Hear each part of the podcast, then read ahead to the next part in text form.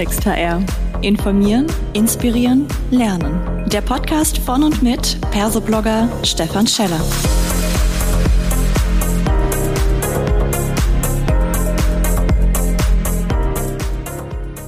Hallo und herzlich willkommen zu einer weiteren Ausgabe von Klartext HR. Heute freue ich mich, Patricia Schaal mit mir hier am Mikrofon zu haben und wir sprechen zum Thema ein internationales Arbeitsumfeld schaffen. So gelingt es. Hallo, liebe Patricia, schön, dass du da bist. Stellst du dich unseren HörerInnen bitte kurz selbst vor? Hallo Stefan, vielen Dank, dass ich da sein darf. Gerne erzähle ich kurz was zu mir. Ähm, ich habe gestartet im Tourismus mit einem dualen Studium, habe zeitgleich ähm, im Hotel gearbeitet, war in der Zeit auch teilweise mit in der Personalabteilung tätig im HR, habe da gemerkt, ich möchte das gern verbinden, Tourismus und HR bin daher im Tourismus geblieben, ähm, habe aber dann noch ein berufsbegleitendes Masterstudium im Personalmanagement angeschlossen. Genau, bin aktuell bei Uvigo tätig. Wir sind eine Online-Buchungsplattform für Kinder, Jugend und Sprachreisen. Und da hatte ich auch die Möglichkeit, ähm, ja, sehr schnell zu wachsen und aufzusteigen. Das bedeutet, dass ich mittlerweile auch die HR-Abteilung leite. Und ähm, genau, das kurz zu mir und meiner bisherigen Erfahrung im HR und im Tourismus. Wunderbar. Und da liegt es ja eigentlich so schon ein bisschen nahe, wenn du sagst Tourismus, äh, internationales Arbeitsumfeld. Aber es war bei euch im Unternehmen tatsächlich ja noch nicht immer so, dass ihr als klassisches internationales Unternehmen wahrgenommen wurdet. Wie ist da jetzt dieser Bezug? Genau, und zwar habe ich ja gerade gesagt, wir sind eine Online-Buchungsplattform und haben ähm, auf dem deutschen Markt gestartet. Das bedeutet ähm, juvigo.de, eine Plattform konzipiert für deutsche Kunden, die können für ihre Kids da Feriencamps buchen und ähm, genau wird auch betreut vom deutschen Team natürlich. Dann haben wir das Ganze internationalisiert. Das erste Land, mit dem wir gestartet sind, war die Niederlande. Das mhm. heißt, es gibt eine komplette Website ähm, für die Niederlande, juvigo.nl. Ist natürlich alles auf Niederländisch. Ähm, genau, richtet sich einfach an niederländische Eltern, die für ihre Kids da was buchen wollen. Wird auch betreut vom niederländischen Team. Und das führt uns dazu, dass wir dann natürlich ähm, ja, im Team auch international geworden sind. Und genau, wie gesagt, Niederlande war die erste Plattform und daran haben sich dann auch noch weitere angeschlossen. Mhm. Und jetzt ist es ja so, ähm, dass ihr einen echten Need hattet. Ihr sagt, ihr wolltet quasi expandieren und sind, seid in ein neues Land gegangen. Und ähnlich geht's jetzt auf der einen Seite vielen Unternehmen. Gleichzeitig werden aber auch diejenigen Unternehmen immer mehr in Richtung Internationalität ja, sagen wir mal, gedrängt mit dem unter dem Stichwort Fachkräftemangel. Ne? Das heißt, wenn Unternehmen jetzt an dieser Stelle stehen, und da wart ihr ja auch gestanden, dann muss sich vermutlich so ein bisschen was verändern. Wie seid ihr denn mit dieser, ja, vielleicht auch Angst vor Veränderung, ne, vor vielleicht fremden Sprachen, wie seid ihr damit umgegangen als Organisation? Ja, sehr gute Frage. Liegt jetzt tatsächlich schon ein paar Jahre zurück, dass wir den Schritt gegangen sind. Ähm, wir haben tatsächlich mit Niederlande angefangen, weil Niederlande schon relativ ähnlich ist noch zu Deutschland. Das heißt, ähm, klar, die Sprache ist anders. Deswegen haben bei uns auch immer wichtig, dass wir auf alle Fälle ähm, ja bestenfalls Muttersprachler haben, weil das ist einfach für den Kontakt mit den Kunden, aber auch mit unseren Partnern. Das heißt, unsere Partner sind halt wirklich die Camp-Betreiber, an die wir ähm, unsere Reisen vermitteln. Da ist uns einfach immer wichtig, dass die Kommunikation ähm, sehr gut funktionieren kann. Deswegen war es uns immer wichtig, Muttersprachler zu haben. Und gleichzeitig haben wir, wie gesagt, mit einem Land angefangen, was ähm, ja relativ klein ist, relativ ähnlich zu Deutschland, so dass wir da auch wirklich erstmal vorfühlen konnten, ein bisschen rantasten natürlich. Jetzt ist es natürlich relativ einfach, weil doch viele Leute auch gut Englisch sprechen. Das heißt, da hat man schon mal im Unternehmen die Sprachbarriere relativ niedrig, weil natürlich das nicht voraussetzt, dass wir irgendwie alle Niederländisch sprechen oder die mhm. Niederländer alle Deutsch, sondern da kann man mit Englisch schon immer ganz gut ähm, ja sich austauschen. Ihr seid ja dann weitere Schritte gegangen und irgendwann kann man ja auch sagen, hey, wir haben hier so ein internationales Arbeitsumfeld. Mich würde interessieren, mit dem Blickwinkel aufs Employer Branding. Ne? Man ist quasi in Deutschland als deutschsprachiges Unternehmen groß geworden was muss jetzt passieren in der Außendarstellung, dass man plötzlich für Internationals interessant wird und die auch sagen, hey, das ist auch nicht so ein urdeutsches Unternehmen, ja, sondern es ist auch irgendwie ein internationales Arbeitsumfeld. Mhm. Damit habe ich mich tatsächlich auch beschäftigt letztens, weil gerade Recruiting, Employer Branding meine Steckenpferde sind im Unternehmen. Und ähm, klar, da ist wieder ganz spannend, sich auch mal die Kulturen anzuschauen und wirklich zu schauen, okay, ähm, für wen ist irgendwie auch was wichtig. Also es, mhm. man kann nicht alles über einen Kamm scheren und auch im Employer Branding gibt es tatsächlich Unterschiede. Ähm, also zum Beispiel, wir hören ja in Deutschland ganz oft, ähm, langfristige Arbeitsplatzsicherheit ist für uns Deutschen oftmals wichtig, ähm, ja. für die anderen Länder aber gar nicht so zwingend. Also da kann man schon schauen, dass man klar wie so eine allgemeine Basis hat der Employer Brand mit, also zum Beispiel Work-Life-Balance, ähm, habe ich festgestellt, ist sehr wichtig für sehr viele Menschen, ähm, ja, europaweit, sage ich mal. Aber dann gibt es so einzelne Faktoren, die sind ähm, ja in einzelnen Ländern wichtiger, also beispielsweise Arbeitsplatzsicherheit, ähm, um bei dem Beispiel zu bleiben. Das heißt, dass man irgendwie eine Basis hat ähm, von der Employer Brand, die man dann aber gezielt nochmal auf die Länder anpassen kann. Also wenn ich genau weiß, okay, ich spiele meine Stellenausschreibung Ausschreibung jetzt in Frankreich, da muss dann vielleicht nicht unbedingt drinstehen, dass es eine langfristige Arbeitsplatzsicherheit gibt, mhm. sondern da kann man dann vielleicht mit anderen ähm, Bestandteilen spielen. Also da kann man wirklich ähm, mal ein bisschen in die Recherche gehen und wirklich das genau auf die Länder anpassen, ähm, in denen man vertreten ist und wo man die Employer Brand dann auch spielt. Vielleicht magst du da gleich so einen Tipp geben, wie, wie kriege ich das denn raus? Welche Länder was für ja geänderte Erwartungshaltungen an die Zusammenarbeit haben? Wer oder was kann da unterstützen? Also was ich mir angeguckt habe, sind die Kulturdimensionen nach Hofstetter. Ähm, genau, hatte ich auch im Uni-Kontext kennengelernt. Das ist ein sehr interessantes Tool, wo man einfach ja, es gibt verschiedene Dimensionen. Ich nehme jetzt nenne mal eine einfach als Beispiel, zum Beispiel die Machtdimension. Das heißt, wie sehr wollen ähm, die Kulturen auch, dass es quasi Unterschiede in Macht und Status gibt oder wie gleichgestellt ähm, möchte man auch sein. Das ist jetzt nur ein so ein Beispiel.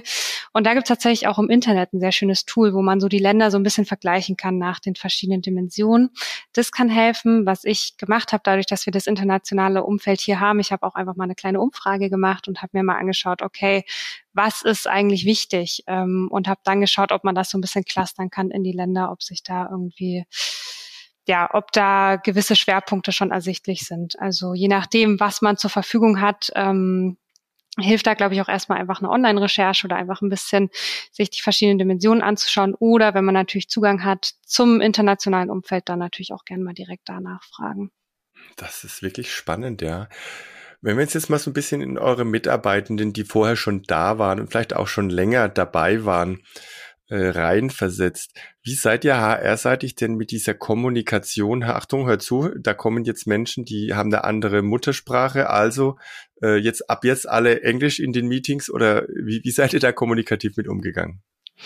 Ja, das entwickelt sich natürlich auch, ne, weil klar, gerade so viele Internetdokumente war irgendwie viel auf Deutsch. Ähm, das dauert, bis das natürlich alles umgestellt ist. Das ist auch irgendwie so so ein Prozess, so eine Entwicklung. Ne? Also es ist ja immer so, dass man ja nie von 0 auf 100 geht.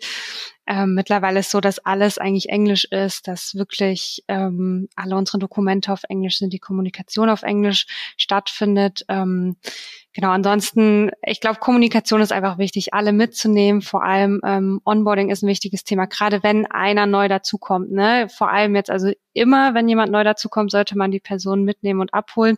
Vor allem dann noch natürlich, wenn es irgendwie aus einem anderen Land ist, andere Kultur da einfach immer direkt schauen, dass man die Person natürlich mit integriert und dass man dann nicht irgendwie hat, okay, hier haben wir die deutsche Abteilung, da ist die niederländische Abteilung, mhm, mhm, man hat nichts miteinander zu tun. Also das ist uns schon sehr wichtig, dass man da einfach, ja, das alles integriert und dass ähm, man zusammenarbeitet und nicht irgendwie getrennt jeder in seiner Ecke.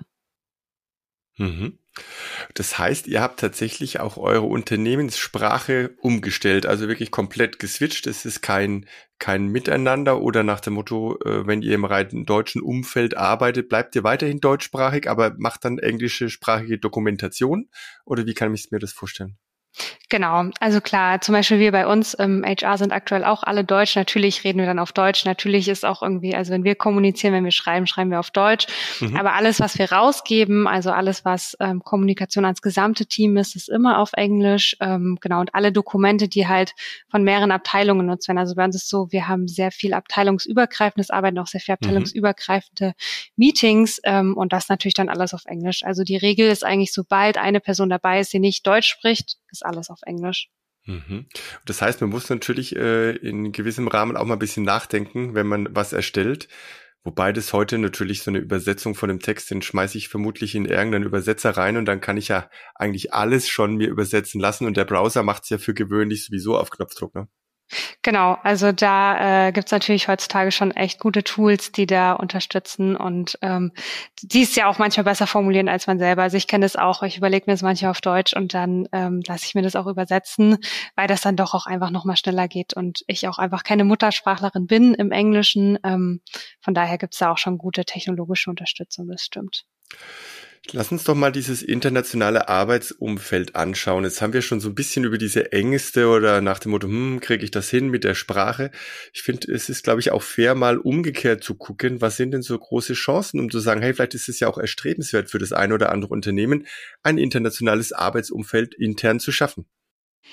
Genau, da gibt's viele verschiedene Perspektiven. Ich würde jetzt so ein bisschen den Blickwinkel mal auf das persönliche Wachstum legen, was jeder Mitarbeiter, jede Mitarbeitende einfach mitnehmen kann aus einem internationalen Arbeitsumfeld. Ähm, klar, wir haben gerade viel über Sprache geredet. Das ist natürlich aber auch ein großer Pluspunkt, also die Verbesserung der Sprachkenntnisse.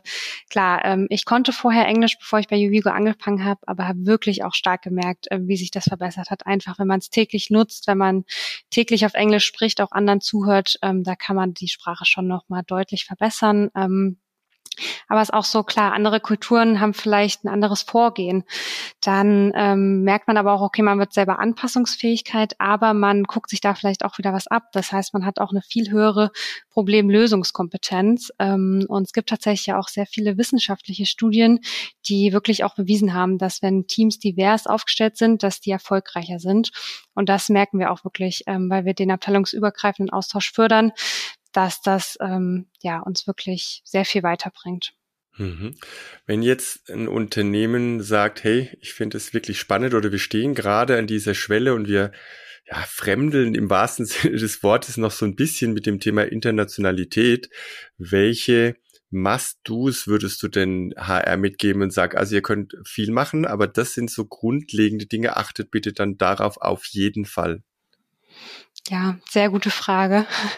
Ich glaube, ähm, ja, da gibt's ganz viel. Erstmal wirklich überlegen, warum mache ich das? Vielleicht auch, was sind die Gründe? Ähm, mhm. Also bei uns war es ja wirklich auch dadurch, dass wir das Geschäft da aufgebaut haben und dann wirklich schauen, dass man ein gutes Onboarding hat, dass man alle mitnimmt, also dass man auch vor allem das bestehende Team natürlich auch mitnimmt, also das nicht heißt, okay, hier ist jetzt auf einmal jemand und keiner weiß so richtig wieso, also da auch wieder die Gründe, ne, irgendwie das Team mitnehmen, warum machen wir das, auch zu schauen, wir sind jetzt ein sehr junges Team, das heißt, Englisch ist bei uns in der Regel kein Problem, in anderen Teams sieht das vielleicht anders aus, also dass man da auch schaut, okay, wer hat vielleicht auch Probleme damit, wenn wir mhm. jetzt die mhm. Unternehmenssprache umstellen und da dann natürlich auch anzusetzen, weil man will will natürlich nicht, dass sich irgendwer unwohl fühlt aufgrund der Sprachumstellung, ja, auch vom bestehenden Team. Also da wirklich schauen, dass man alle mitnimmt und ähm, ja solche Sprachbarrieren dann schon mal von Anfang an minimiert und aber auch wirklich das diesen Austausch fördert und ähm, das Miteinander und voneinander lernen auch. Es klingt jetzt, wenn du das alles so sagst, irgendwie äh, erstmal macht so den Eindruck, dass es sehr bereichert, also auch ein persönliches Wachstum mit sich bringt an der Stelle. Wenn man jetzt mal das wieder spiegelt in den HR-Kontext, Stichwort Personalentwicklung, gibt's denn eine spezielle ja, Entwicklungspfade bei euch, die das unterstützen oder spezielle Kurse, seien es interkulturelle Training, seien es Sprachkurse oder setzt ihr einfach in Anführungszeichen voraus, dass das Wissen vielleicht sich selbst auch angeeignet wird? Genau, also wenn wir zum Beispiel Schulungen, Trainings haben, dann ist es so, dass oftmals halt ähm, neue Mitarbeitende zum gleichen Zeitraum anfangen, dann sind die immer ähm, international. Also das heißt, es wird nicht eine Schulung für Team Deutschland gemacht, eine für Team Niederlande, sondern die finden immer zusammen statt, sodass man da einfach auch schon mal das fördert. Ähm, wir nehmen diesen ganzen internationalen Umgang auch sehr stark mit auf in der Karriereentwicklung. Zum Beispiel, wenn wir jetzt sehen, okay, ähm, ja, eine, ein Kollege, eine Kollegin wird befördert, dass wir dann ähm, auch diesen internationalen Kontext mit reinnehmen. Das heißt, ähm, ich habe ja schon gesagt, wir haben zum Beispiel internationale Meetings, mhm. dass man ähm, der Person eine Schlüsselrolle auch gibt in diesen Meetings. Das hilft natürlich, weil sie bekommt mehr Verantwortung, aber sie hat auch einfach nochmal viel mehr Berührungspunkte mit diesem internationalen Thema und hat da einfach nochmal die Möglichkeit, sich auch wirklich weiterzuentwickeln, dazu zu lernen und wirklich zu schauen, okay, wie gehen andere Kulturen damit um? Wie gehe ich damit um, dass sie vielleicht anders daran gehen? Ähm, und das machen wir schon auch sehr aktiv, das quasi in der Karriereentwicklung mit zu fördern. Ja, wunderbar. Mit Blick auf die Zeit, glaube ich, wir haben auch so ein bisschen Lust gemacht, irgendwie auf dieses internationale Arbeitsumfeld. Insofern sage ich ganz, ganz herzlichen Dank, liebe Patricia, für die Einblicke, die du uns heute hier gewährt hast. Ja, vielen Dank, dass ich da sein durfte. Es hat mir sehr viel Spaß gemacht. Das war eine weitere Folge Klartext HR. Informieren, inspirieren, lernen. Der Podcast von und mit Persoblogger Stefan Scheller.